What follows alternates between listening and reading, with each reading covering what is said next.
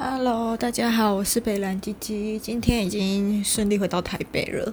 然后我觉得一个多月没有在台北街头走跳，今天第一次是从高铁板南线那个出口出来，就很难得。今天刚好在第十号车厢，如果以前住在以前那个古亭站的话，就是可以直接走一小小段路，然后就两三步吧，然后出来就可以直接直达淡水信义线那边。那今天算是人生第一次从板南线出口出来，那我觉得可能也跟一个多月没有在台北走跳，所以嗯、觉得好像对台北路况会很不熟诶，就是北城。那嗯，我现在不是还没找到房子嘛，所以我现在就是住在青旅，明天应该会想要来拍一支 YouTube 影片，然后简单介绍一下我这次住的青旅的概况。那我今天。嗯，兜兜转转就是原本就找不到那个捷运的北车的 M 八出口，所以我最后就直接从南二门吧，我印象中是，反正出来就是对面知道是星光三越那个出口出来，然后过马路走到嗯光南那一带。那我觉得蛮意外，我这次住的地方，我之前经过蛮多次，但从来不会觉得这里会有那种情侣。因为它附近就是南，就南阳街，大部分都大家对它的印象就是补习啊，嗯，还有什么补习跟嗯，就是一些很便宜的吃晚午晚餐，就是主要是供应给补习班学生这样。然后除此之外就没什么特别的印象。然后这次觉得这次住的怎么讲，有好有坏吧。好就是。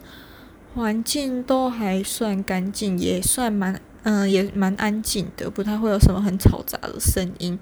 那我觉得他住的地方就是 B，嗯，我住的是单人的，是 B one，那上铺，那所以进来的话，就是一个不算一个空间算蛮小的，进来就一眼望穿，你可以看到你前方门的正前方就是一个。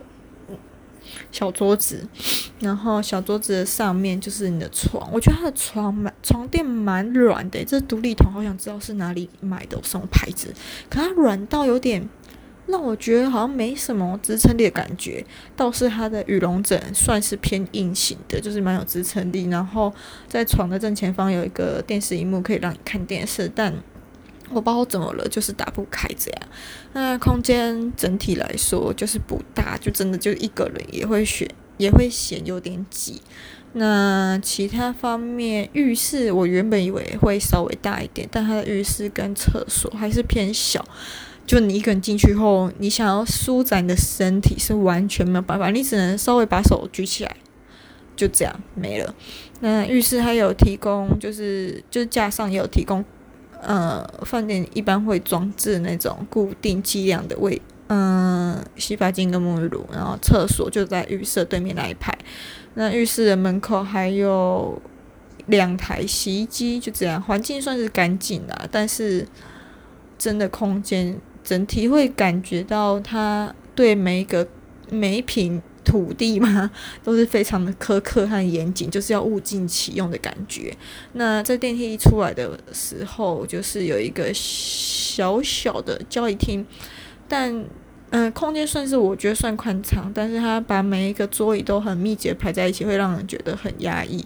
那在交易厅旁边有一个柜子，我觉得它设备算好的，就是有小冰箱，然后。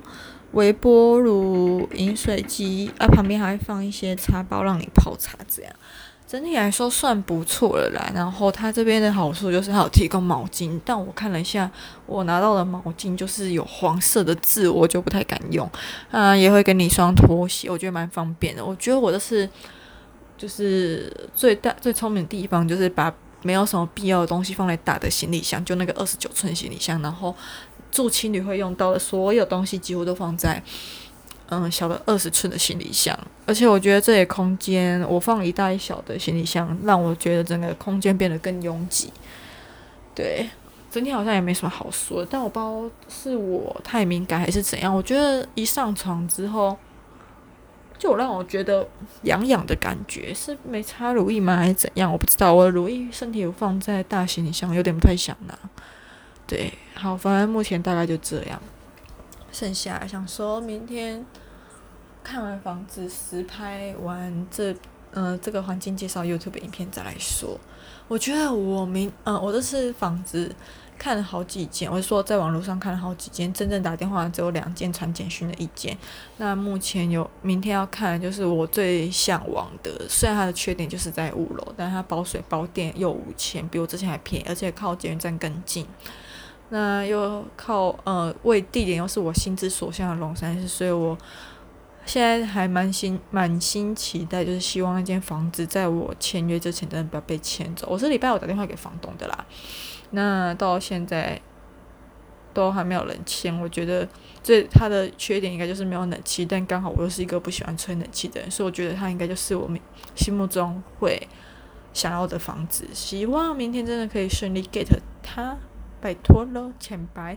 那我现在想要先稍微就是整理一下东西，追个剧，然后就准备睡觉了。所以先这样喽。